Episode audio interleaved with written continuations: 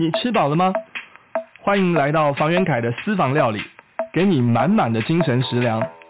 今天要与你分享的是疫情闷烧如温水煮青蛙，料理蒜头甜鸡汤，疫情当下的心理学小故事。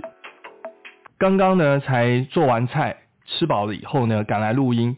呃，相信各位在防疫的期间，手艺也都增进了不少。所以呢，今天呢，我们的蒜头甜鸡汤这道食谱呢，我们放到最后再来讲。而首先呢，还是要跟大家聊聊疫情的变化跟状况，来对应到我们今天要跟大家分享的一些心理学方面的小知识。自从五月十五号双北市拉升到三级的警戒之后，这三周来的变化呢，各位有没有发现有一件有趣的事情开始发生？从最当初的两周，大家都很乖的待在家里面不出门，团结防疫，同岛一命。到本周之后呢，开始有了一些变化，路上的车子变多了，然后呢，人潮好像又慢慢的出现了。网络接谈相应的内容呢，也开始产生了变化。大家在谈如何在家里面管教小孩啦，如何在家里面远距办公啊，或者是如何在家里面能够烧一道拿手的好菜啊，变成了哦，疫情过后想要去哪些地方玩啊，想要去哪些国家啦，或者是最想要做什么样的事情，跟哪些朋友聚会。其实哦，我个人觉得呢，在这当中看到了一些让人忧心的心理上的一个变化。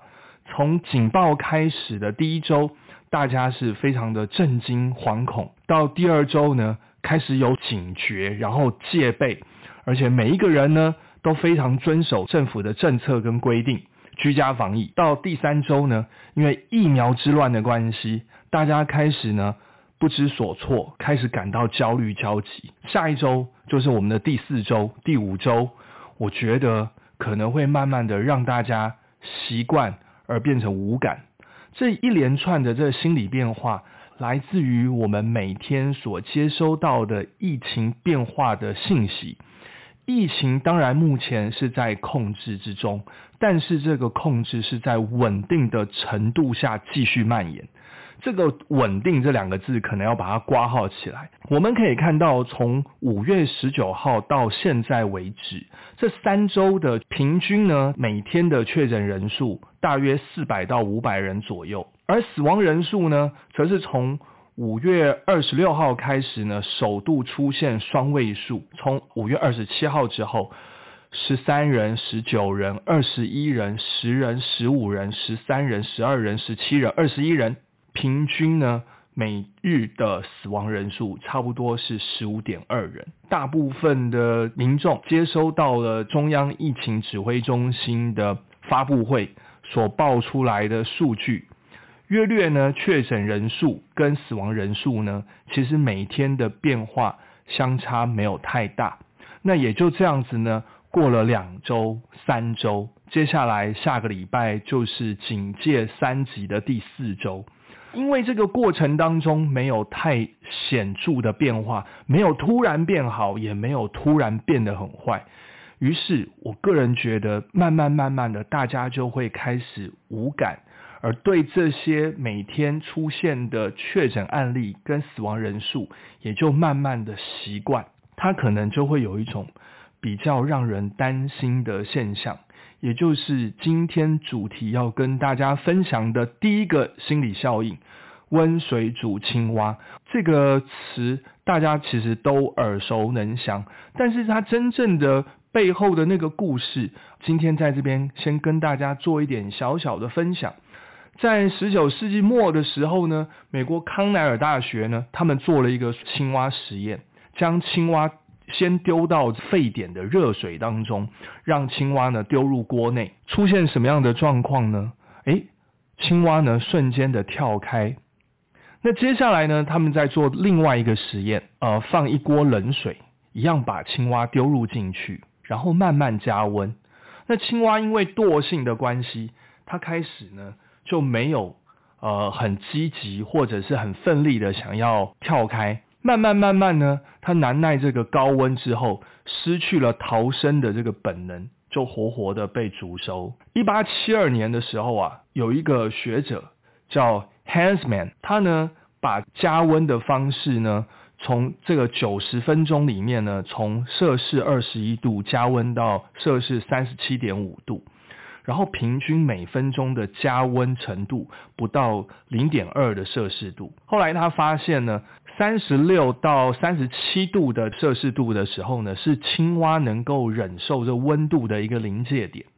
但是如果到了三十七点五度的时候，青蛙就会被活活的给煮死。当然，多年下来啊，非常多的人在做这样的一个实验。一般能从煮沸的滚水当中跳出来逃生的青蛙呢为多数，但是在温水当中也能够顺利的逃脱的青蛙呢也不在少数。这里面有一个关键，关键就在于呢温水加温的这个速度过快。那一过快之后呢，呃，还没有来得及啊，麻痹青蛙的意志呢，就先让这青蛙已经触发它的神经警觉而跳脱，活活的被温水煮死的青蛙呢，它的神经系统当然就松懈了这个警惕，而没有感觉到温度的上升。从这当中呢，我们就可以发现了一件事情，就是它为什么没有被滚烫的沸水而烫死，它反而是被。温水慢慢慢慢的煮死呢？就最坏的情况不是身处在一个险境，而是身处险境的时候呢，我们却没有自救的能力。而真正的危机呢，不是灾难来临的当下，而是逐渐麻木到我们不自知灾难来临时候的预警能力。这个其实是给我们一个非常非常大的一个启示啊。比尔盖茨呢讲过一句话：微软离破产呢只剩十八个月。但他常讲这句话呢，是跟他的这个公司的内部团队来讲这件事情。他为什么要这么说？即便他是一个非常成功的科技企业，但是他也必须要一直不断的去提高警觉，时时保有忧患意识。而贾伯斯呢，他也常提到，他说我每一天呐，都当最后一天在活。他也常常的在警惕自己，还没有完成的事情，必须要赶紧。这个加快脚步，还没有达到的目标，赶快的去朝目标前进，时时的警惕自己，保持忧患意识，是一件非常重要的事情。在我们疫情的当下，二十世纪、二十一世纪，也有非常多的科学家，尤其是生物学家或动物学家。对先前十九世纪的实验呢，也提出了一些反驳。对于不同的蛙种，对于温度的适应程度跟耐热程度其实是不一样的。话说，如果我们认为疫情在短期内可能不会好转的话，我相信啊，这应该是大家内心里面可能都这么觉得。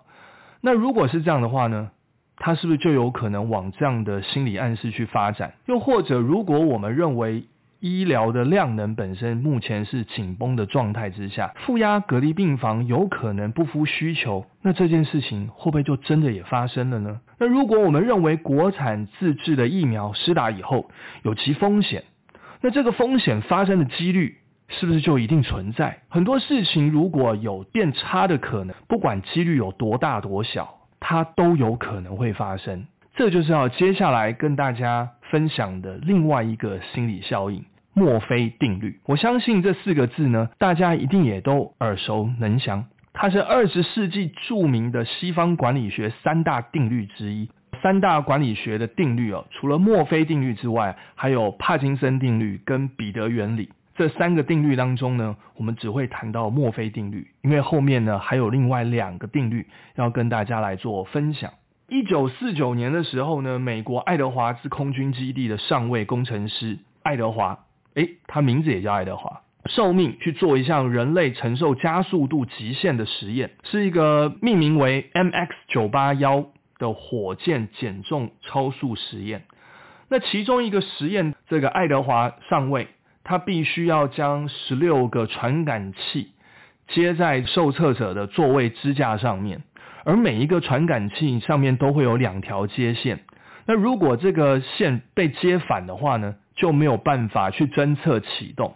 结果这实验开始发生了一件不可思议的事情，没想到十六个传感器上面的接线无一例外哦，全部都接反了。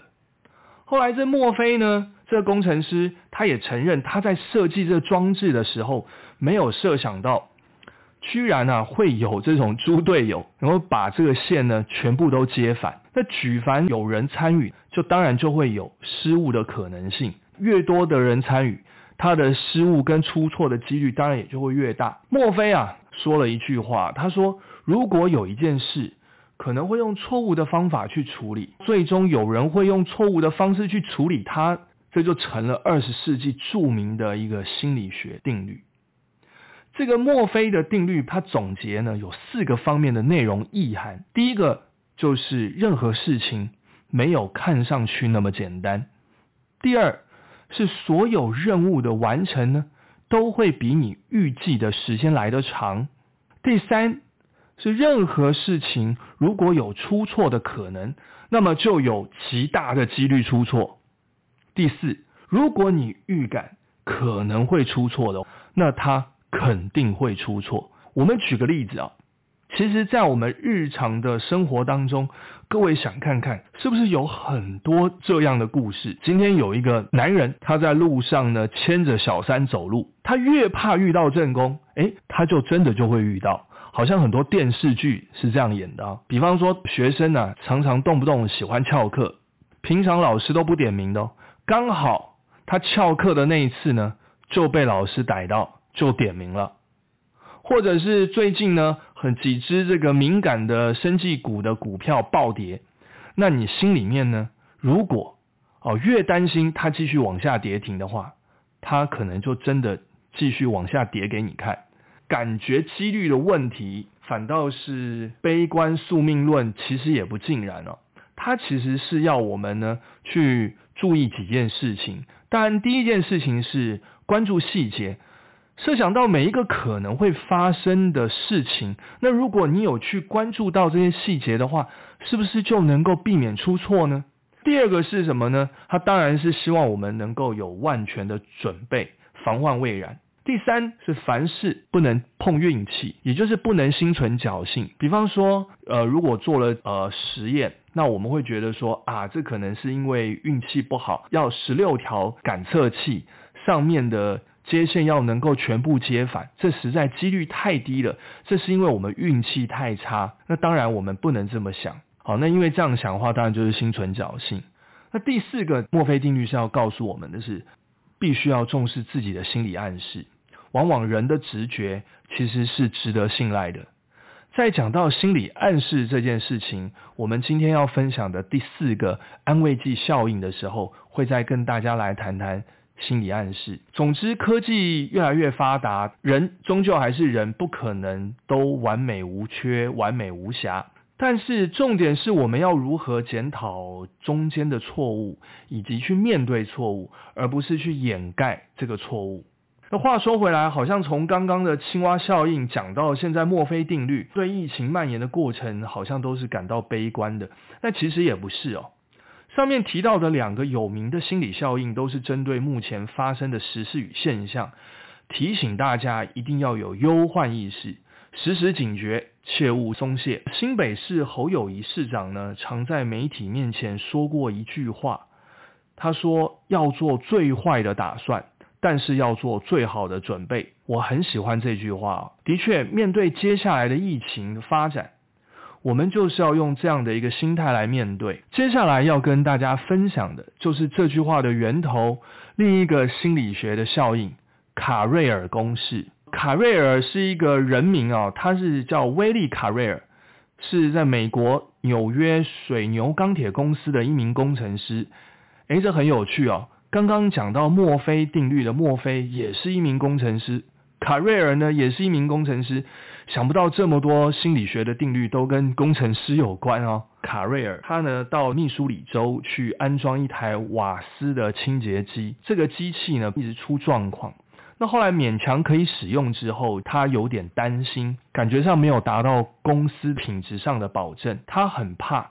如果这个问题一直持续不断的发生的话，这应该要怎么样跟公司交代呢？老板会不会把他废掉，炒他鱿鱼，或者是把整台机器拆掉要他赔偿？他一直苦思闷想啊，然后想到他都睡不着觉。后来他就想，如果他真的因为这样的一个问题而丢掉了这份工作怎么办？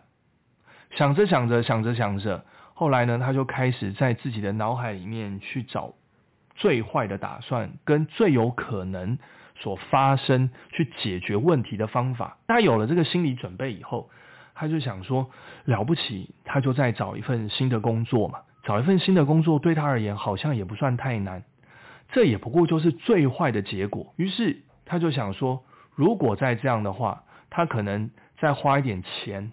多装些设备，会不会这个问题就可以解决了？公司呢，非但没有损失，又获得了另外一个改进的方法跟一个经验，也得到了一个教训。后来卡瑞尔就这样做，没想到呢，他没有丢掉了这份工作，而且呢，从这里面他又获得了经验。人际沟通大师跟这个成功学大师非常知名的，我相信大家都知道，就是卡内基。他在卡瑞尔的这样的一个故事当中呢，总结出了一个解决忧虑情绪的方法，并把它命名为卡瑞尔公式。在走出忧虑人生的主题演讲当中，他就将卡瑞尔公式呢定义为强迫自己去面对最坏的情况，首先在精神上接受它，然后集中精力跟时间。从容的去解决问题，从中抹去忧虑的一种方法，对我们而言当然是一种比较正向积极的作为。这里面我们呢得到呢三个步骤，第一个是我们先找到最坏的情况，因为首先要开始去做这个最坏的打算，那排除掉焦虑跟恐惧，让自己恢复理性，找到平静。那第二步骤呢，是我们要去接受这个事实。如果最坏的情况发生了，那我们也必须要强迫自己去接受它，坦然面对。那接下来是第三个步骤，是我们如何去改变这个现实。如果想要改善它，我们就必须要去集中心力跟时间去解决这个问题。因为既然都已经做了最坏的打算，那姑且就放手一搏，壮士断腕。孤注一掷吧。卡瑞尔公式呢，就给了我们梳理出了这三个步骤。那英国心理医生罗宾汉斯呢，他在治疗记录里面呢，就有一个这样的故事哦，反向的方式去激励一个人哦，他的求生的意志。而那汉斯呢，有一个朋友亨利，他因为呢得了胃溃疡。所以呢，他其实常年呢，其实心情都非常的郁闷烦躁。于是罗宾医生就告诉他的朋友亨利说：“既然你这个病呢，呃，反正也没有药可医，最坏最坏不过就是死去而已。那不如你现在振作精神，去做一些你想做的事嘛。你不是想要环游世界吗？那为什么不趁这个时候去环游世界呢？”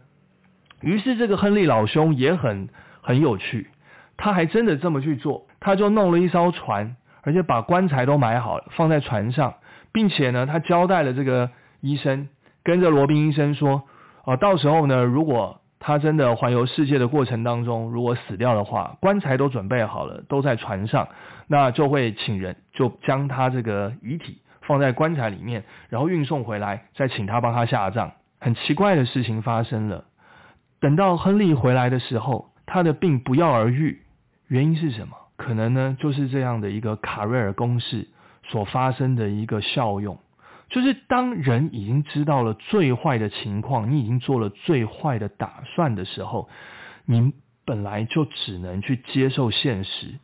那你接受现实的状态之下，那如何去过你的生活呢？当然，你就要面对现实，而去改善现实。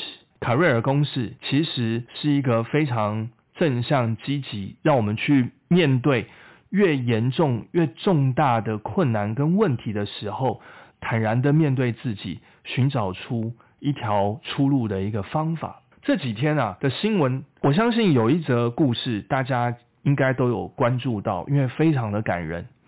有一位男护理师，他所负责要去呃急救的这位阿嬷。在医院里面的状况不是非常的乐观，他也必须要去再三的去跟患者做确认，是不是当真的呃没有办法的时候要放弃急救。后来因为这个男护理师知道阿嬷的家人都非常的关心他，给他加油打气，呃，在病床旁边放了满满的纸条、卡片，还有一些阿嬷喜欢吃的东西。于是男护理师希望呃让阿嬷能够再跟家人讲讲话、说说话，即便阿嬷呼吸困难，然后也一直咳嗽、很喘，他就把阿嬷的手机拿起来。帮阿妈呢跟他的家人联系，传来在电话的那一头的讯息，他的儿女都在给阿妈加油打气，写了非常多很正向、积极鼓励他的文字，希望他能够赶快回家，他们不能没有妈妈，然后他们要等他回来。阿妈挂掉手机以后，对男护理师说：“他们想要我活着，所以我想要活下去。”这男护理师立刻赶紧通知医师进行气管的内插管，然后维持阿妈的这个生命迹象。在这个小小的故事里面，在这里面我们看到了一件事情：心理学当中，暗示是指人呐跟环境以自然的方式向个体发出的一个讯息，而个体无意当中呢，如果接受了这个信息的话。所做出一个相对应的反应的一种心理现象，暗示呢，它是一种含蓄且间接的传达方式，对人的心理产生迅速的影响。阿妈就是受到子女手机那一头温柔的暗示哦，因为呢，子女写给他的文字是说：“我们不能没有妈妈，我们希望你赶快好起来，赶快回家，我们要见你。”用这样的一个方式来暗示什么呢？暗示阿妈，你不能放弃你自己的生命，你不能走。因为呢，子女用非常积极跟鼓励的口吻，唤起了阿妈想要活下去的念头，而改变了原本签署切结放弃急救的打算。心理暗示这件事情是非常非常的重要的。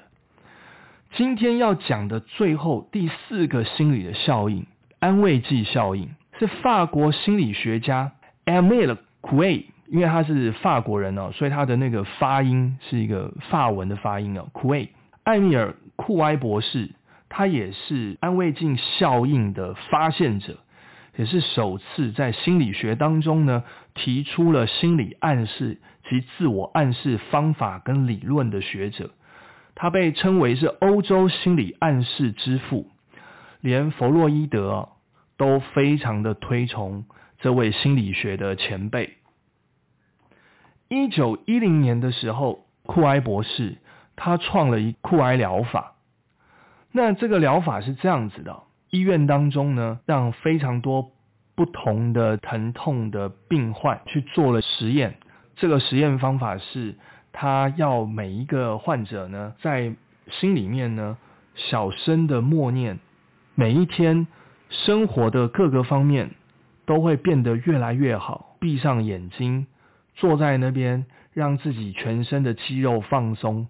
每天早晚呢，各重复这句话二十遍，就重复哦。每一天，我的生活的各个方面都会变得越来越好。每一天，我的生活各个方面都会变得越来越好。就这样子不断的重复二十遍。对自我对话的一个过程当中呢，人们的潜意识会把他们的记录记录下来，不论是疾病或是生生活中的一些烦恼啊，或者是困难的事情，它就会变成一种被动的受体，只保留这一句话。那这句话呢，就成了一个心里面的一个愿望。我们有的时候不能小看心理暗示所拥有的力量，有时候它大到是没有办法。超乎了我们的一些想象。美国也有过一个这样的一个实验，麻醉学跟药学博士毕缺博士哦，他做了一个实验。那这个实验呢，其实就是伪药效应。我相信可能很多人听了这个故事以后，你会觉得，嗯，这好像你也曾经有过这样的经验，或者是听说过这样的故事哦。呃，他用吗啡就是因为吗啡呢是可以解决病患呢舒缓他疼痛的一个方式，所以呢他就每天要为这个患者去注射这个吗啡，去缓解癌症患者的这个疼痛。一天过一天，一天过一天，他都一直去注射这个吗啡。等到第二十天的时候呢，他第二十天注射了食盐水，就没有想到他注射了食盐水进去之后呢，这个癌症患者呢。他一样不觉得疼痛，患者本身呢，他可能预料到或者是相信说，我今天注射到体内的还是跟前天、昨天、大前天、上礼拜、上上礼拜注射的药剂是一样的，他会对这样的一个药剂呢抱有一种期望，抱有一种期待，那所以他的疼痛呢，当然也就缓解，自然也没有这样的一个疼痛。所以安慰剂效应呢，其实就是一种潜意识的自我暗示。弗洛伊伊德啊曾说，他说潜意识是在我们意识底下存在的一种潜藏的神秘力量。那这是一种相对于意识的思想，而意识与潜意识本身呢，就具有一种相互的作用。而意识控制着潜意识，潜意识对意识呢又造成影响。我们日常生活当中啊。